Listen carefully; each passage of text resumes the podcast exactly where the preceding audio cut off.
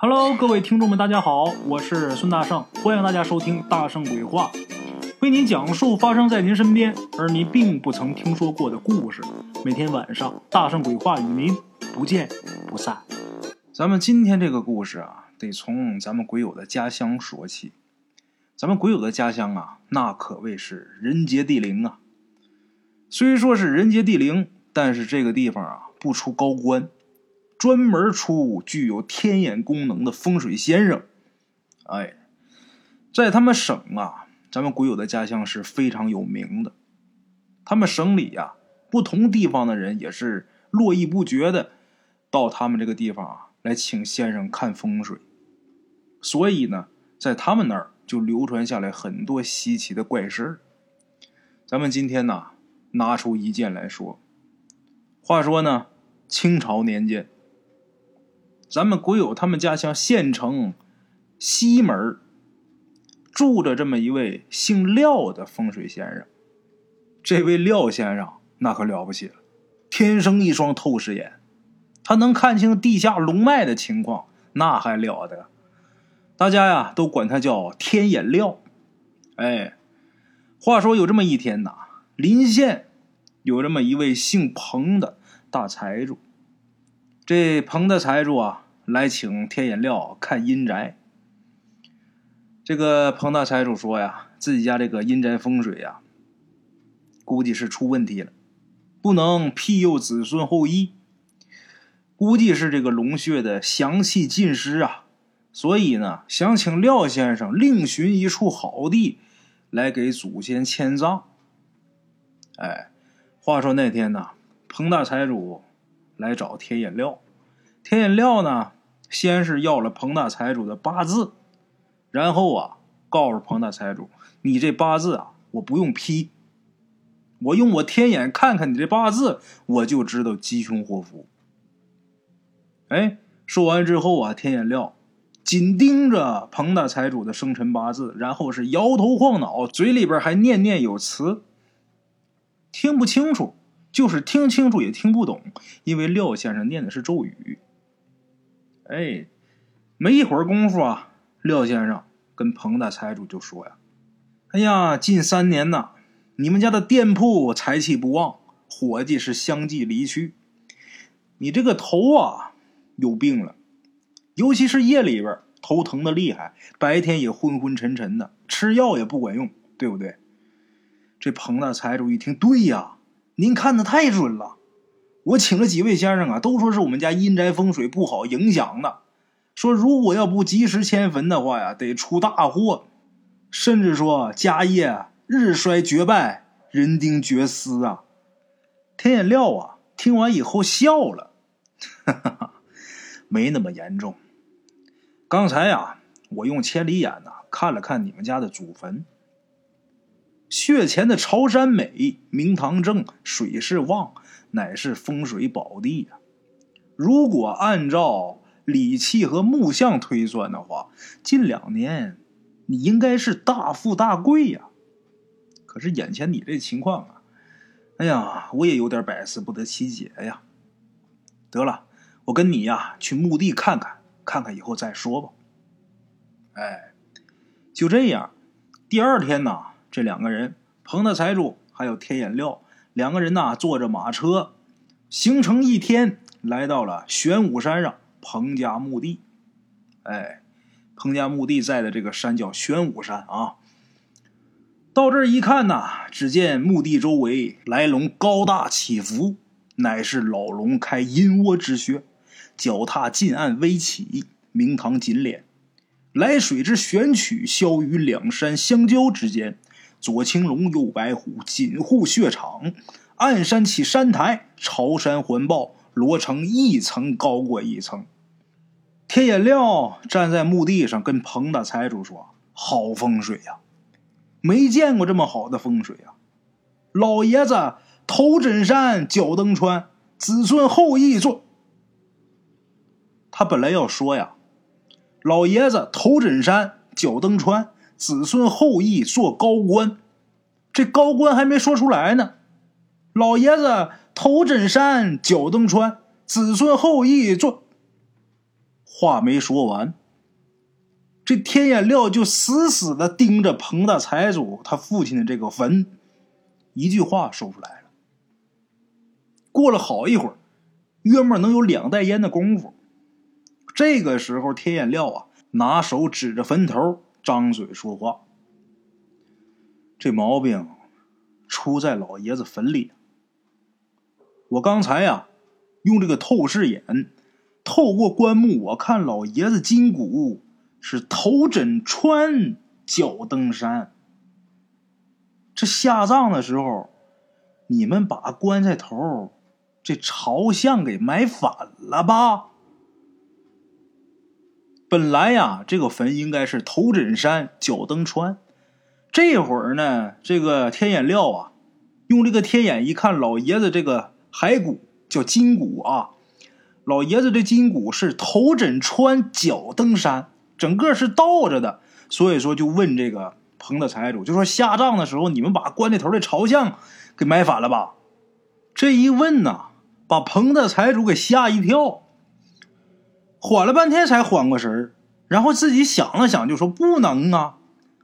下葬的时候，当时我在场啊，这棺材头是朝山上埋的呀，方向没错呀。说完以后啊，这彭大财主心里边想啊，这天眼料说这话啥意思？你说这要传出去，这好说不好听啊，这玩意儿啊，那我得多不孝顺呐！我给我老爹下葬埋反了，哎呦我的妈！我们家咱说，在这个县城里边来说，那也得说是有点。名声有有点声望，你说这不影响我名誉呢吗？哎，想到这儿啊，这彭的财主把铁锹就抄起来了，干嘛呢？想证明一下啊，我没把我爹给埋错。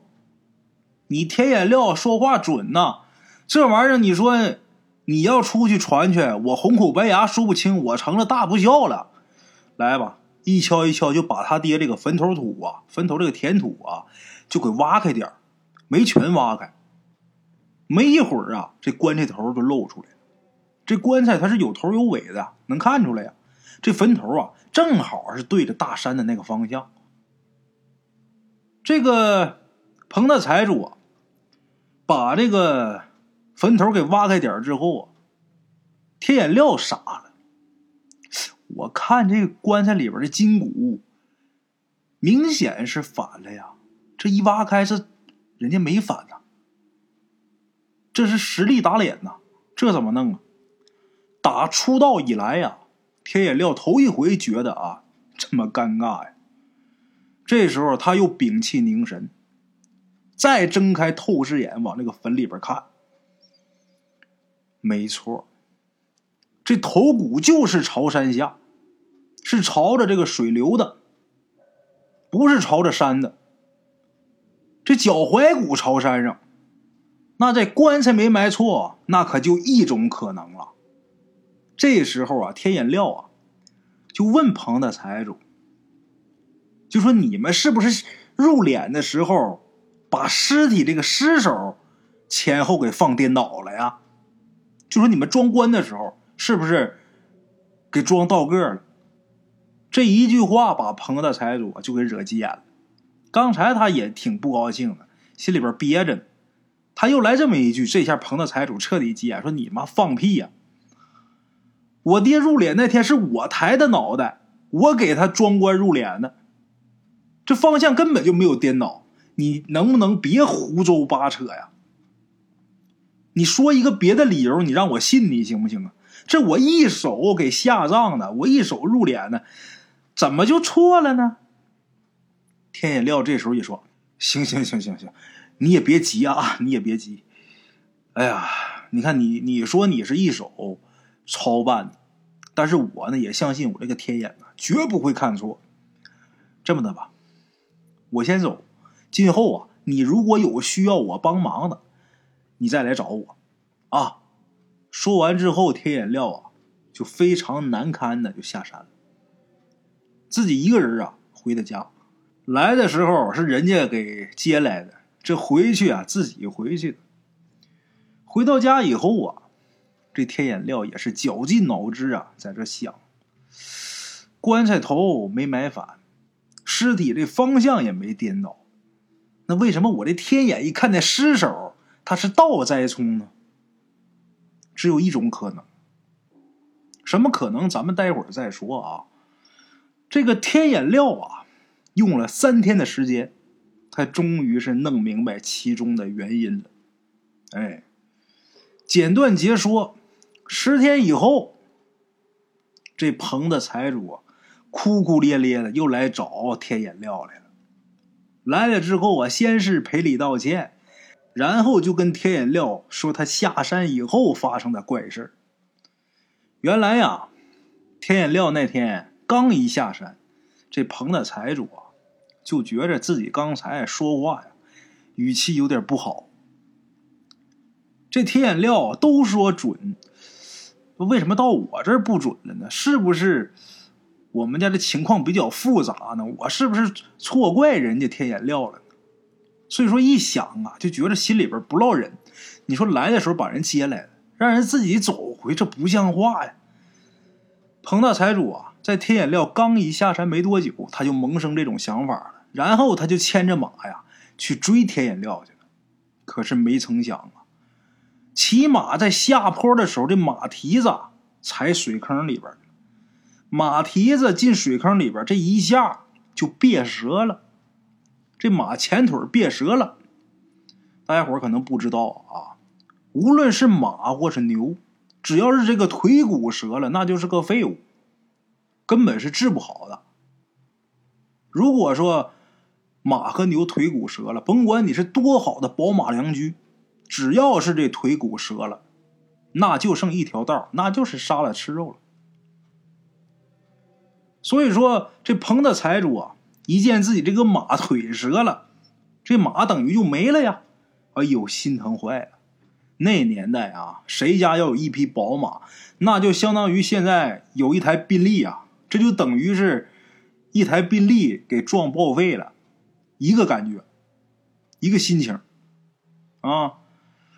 这个彭大财主啊，不光心疼自己这匹马，他还听人说了。谁家要是死牲口，鸡不啼，狗不叫，吃奶的孩子不撒尿，那都跟祖坟风水不好有关系啊。所以啊，彭大财主心急如焚呐，在他们当地又找了几个口碑好的风水先生。可是这些个风水先生啊，一听说天眼料去看过的墓地，个个都推脱，就说：“嗨，他看过了，我们就没必要去了呀。我们这道行浅呐。”胜任不了，他都看不了，你找我们也没用啊。然后都劝这个彭大财主说：“你呀，再去请廖先生一趟。廖先生在堪舆这一块啊，那是上上之人呐。他如果说自己是第二，没人敢说第一呀。你再去请请他吧。”哎，所以说就这么的，彭大财主啊，这又来请铁眼料。这回啊，彭大财主来请。这天眼料啊也学尖了，他一句都没提这个倒栽葱这个事，这个失手颠倒这个事他没提，他呀反而是建议这个彭大财主，就说你呀先去找神婆，找神婆查一下，查完之后确定这个问题在哪儿了，你再找我，我再去给你处理这个风水上的问题。哎。就这么的，第二天呢，这棚子财主啊，就遵从天眼料的建议，回他们当地啊，请了一位神婆，让这位神婆做媒介，请他们家老爷子的鬼魂附体，问问这其中的原因呢。啊，就这样，那天夜里边，这神婆运用了招魂术，把老爷子这个魂啊给请上来了。其实啊。像这种请鬼上身这种事儿啊，有很多种说法。有的说，呃，这个就像电影里边演的，这鬼魂呐，直接啊就附到这个神婆的身体上，这是一种说法。有的说呢，这个鬼魂跟这神婆啊，或者是咱们北方的这个出马仙也好啊，南方的这个问鬼婆也罢，就是跟他们。这种媒介的关系啊，就好像是电磁波跟对讲机的关系。这个鬼魂呐，它是一种磁场，是一种有记忆的磁场。鬼魂附体啊，其实就是借了这个灵媒。这灵媒你就想象它是对讲机，但是这个信息啊是打这个灵体发出来的。哎，鬼魂借着这个对讲机讲话，所以说这个神婆她发出来的这个声音啊，跟这个老爷子活着的时候是一模一样的啊。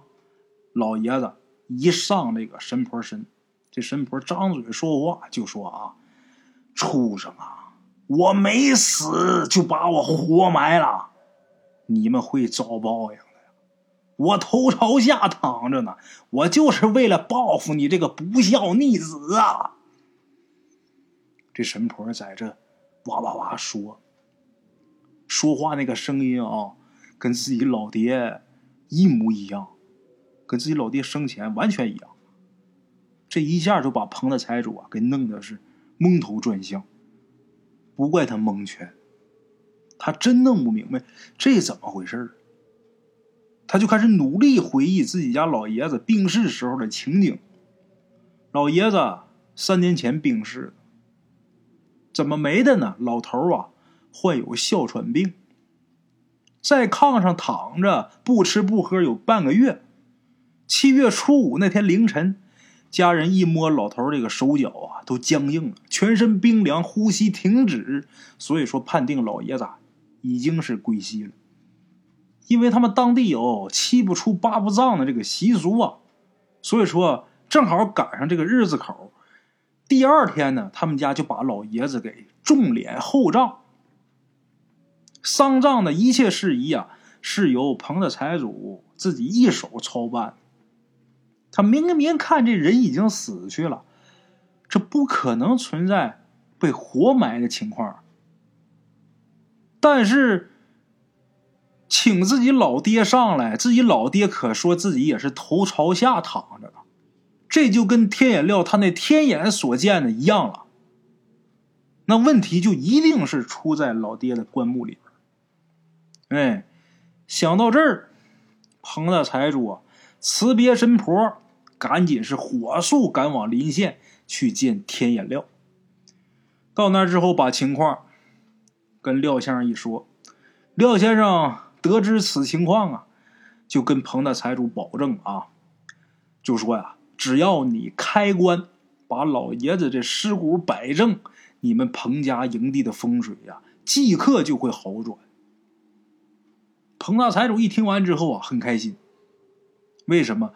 好在这个问题能解决呀，自己大富大贵的日子不至于说折在自己手上。哎，于是呢，这两个人坐下来就着手商量动土开棺的一切事宜。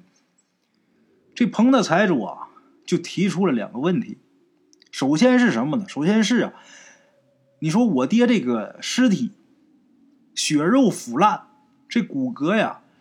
估计跟腐肉还没有彻底分开，这得怎么才能把这个尸骨给它挪过来？这是个难题。其次啊，倒栽葱这个事，它是怎么发生的？我敢确定，入殓的时候，它绝对是正的，这棺材也埋的也是正的，这棺材也绝对没有说埋反。他老人家这尸体怎么就倒过来了呢？廖先生啊。对于他提出的两个问题是一一解答。廖先生说了：“尸体入土三个春秋，血肉即可腐烂，只剩下骨骼跟毛发，所以呀，才有人死不过三年不能挪坟的说法。人死不过三年不能挪坟，为什么？这人埋到棺材里边，三年没到，身体这个肉啊、血啊，它没有彻底的腐烂干净。”你说怎么挪坟？那一打开棺材，得是一滩一滩的，那跟烂泥一样，那没法挪。只能说三年以后，血肉尽腐，光剩下骨骼、毛发、牙齿这些东西，捡吧捡吧才能挪坟。为什么说好多听众啊，呃，曾经家里边有过挪坟的呃经历？你说要挪坟，找先生，先生先得问你死多长时间了。如果说满三年了，那没问题。如果说没满三年，你风水再不好，你得挺着。为什么？因为挪坟呐，你得重新打一口柴，就之前那口柴不能用了。那口柴不能用了，挪的话就是挪尸首。你说没烂干净，那连汤带水的，那怎么往这棺材里边挪呀？挪不了。哎，没满三年不能迁葬，是这个原因。哎，所以说廖先生啊，跟彭的财主就说：“老爷子已经下葬三年了，不会出现像你说的那种情况。啊，你这个你放心。对于老爷子这个筋骨为什么会倒过来这种怪事儿啊？”开棺之后啊，你就明白了。哎，商量好一切事宜之后，接下来就是选日子，得择吉日起棺迁葬。咱们简短截说，吉日吉时已到，众人呐，扯开遮阳布，把整个坟穴呀就给挡好了。廖先生口念起土地咒，哎，这个起呀是起奏的起啊，起土地咒，咒语的咒。哎，此间土地神之最灵，通天彻地，出入幽冥，为我开招，不得留停。有功之日，奏语上清。当当当当当当，这一套念完咒以后啊，彭大财主在老爷子坟头上挖第一锹土，然后放一边。儿子挖完第一锹土，就可以喊这些个帮忙的工人呐开挖。把坟挖开之后，漏了棺材了。把这棺材呀，先得给他撬开一条缝，然后廖先生啊，先得烧一道化煞符。这道符快着完的时候，顺着这个缝给他扔到棺材里边去。然后啊，把这棺材缝再撬大点放湿气。静等一刻钟以后，彻底把这棺材盖打开，开棺。啊，开棺之后啊，老爷子这个尸骨啊，真的是惊呆众人呐。只见棺内头颅是朝山下，脚骨是朝山上，这跟天眼料所说的是一模一样啊！此刻这位彭大财主啊，对天眼料那是佩服的五体投地，不但说敬佩他的神奇能力，更敬佩他的是这位廖先生的人品呐，敬重他这个不持高清的人品啊之前。我那么损待人家，把人家接来，人自己腿儿着走回去，人家没跟我计较，不计前嫌，还来给我帮这个忙。他这个人品啊，比他这个能力啊高得多呀，真乃神人呐。话说挪动尸骨之前，天眼料啊没有念咒，本来他应该念一套咒。他没念咒，反而是对着尸骨啊说了很多话。他说什么呢？廖先生说呀：“彭老爷子，您知道您自己个儿是咋死的吗？这可不是您儿女把您活埋了呀，那是您病重睡觉的时候啊，一口痰堵住了气管，导致您呼吸暂停，儿女以为您咽气儿了。”所以就隆重的把您给下葬了。谁知道啊？您在棺木当中是奇迹复活，您还挪动了身体的方向。可您这一挪不要紧呐，把孝顺您的子孙可都给坑害了。今儿个呀，我不才来摆正您的筋骨，让您呐正正当当的躺在这块风水宝地里呀。以后啊，您一定保佑您的子孙人畜兴旺。财运亨通，万事如意啊！彭老爷子，听明白了吧？别再怪罪自己子女了。说完之后，遮阳布下，彭的财主是从头颅开始，依次的摆正了自己家老爷子的筋骨。一切弄妥当之后，封棺的时候，这时候天上啊！突然间是降下毛毛细雨。本来呀，彭大财主以为呀，这应该不是什么好事没想到这时候啊，听见廖先生高声喊道：“雨打棺材头，辈儿辈儿出王侯喽！”好消息呀！雨打棺材头，辈辈出王侯。哎，咱们过去一直有这么一个说法，还真是摆正老爷子的筋骨以后，不到一年，彭大财主经营的店铺啊，不但是日进斗金，财旺不挡，而且他三姨太呀，还给他生了一个大胖小子。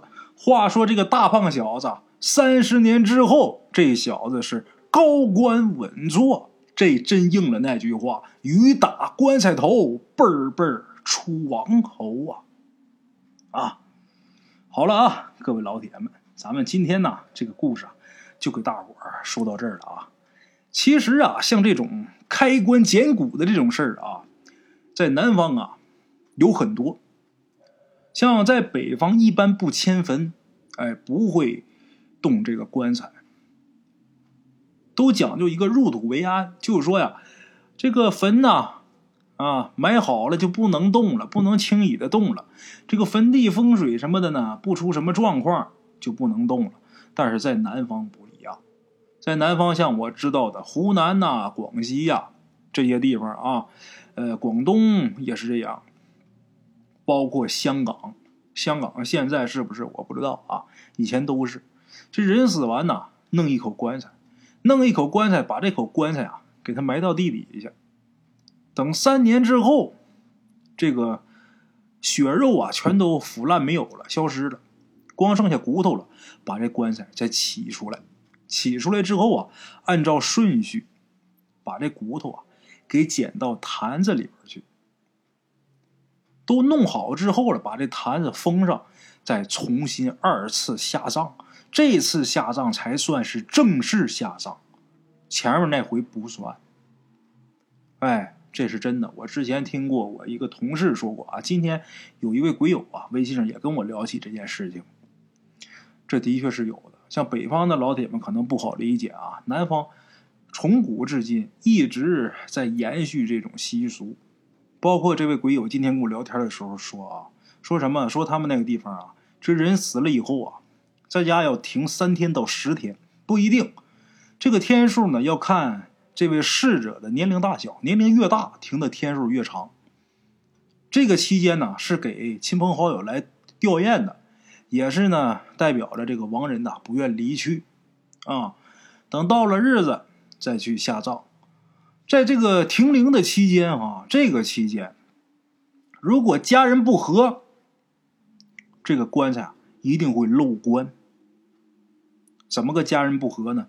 比方说老人去世了，家里边为分点遗产呐，叨叨叨啊打架呀、吵架呀，这棺材必定会漏棺。什么叫漏棺？不是这棺材漏了，是打这个棺材往出渗水，就好像是尸体腐败的那个液体啊，那个液体是。恶臭难闻呐！如果这家和和清清的，那绝对是不会漏，就不会往出淌那个液体。你说这东西就奇怪了。那么你要说正常这个人的尸体啊，他这个腐败渗出液体来啊，这很正常。那南方天气热，在棺材里边一放放十天，那能不烂吗？是吧？这很正常。但是奇怪在哪儿呢？这家要是和和兴兴的。就没有这事他就不漏。这家要是说打这人咽气就开始打架，不出三天，棺材底就往出淌那个臭水，这事儿他就奇怪。你要说天气热腐败，那就都得烂，对不对？他不是，所以说呀，咱们老祖宗啊，还真是给咱们留下了好多啊难解的难题啊。等以后慢慢的吧，等咱们这个科学进步啊，万一说哪天呢？能解开这些个疑惑吧？啊，好了，各位听众，各位老铁，咱们今天这期故事啊就到这儿了。欢迎大家点赞、转发、评论、打赏啊！明天见。茶楼人影错落用声音细说神鬼妖狐，用音频启迪人生。欢迎收听《大圣鬼话》。Hello，大家好，我是主播孙宇。现在吃完了饭，然后就回到自己的课室上啊。喜马拉雅、百度搜索“大圣鬼话”，跟孙宇、孙大圣一起探索另一个世界。那天山女子独守孤城，也只是感谢鬼友们，感谢鬼友们。感谢鬼友们一路陪伴，大圣鬼话，见字如面。欲知后事如何，且听我下回分说。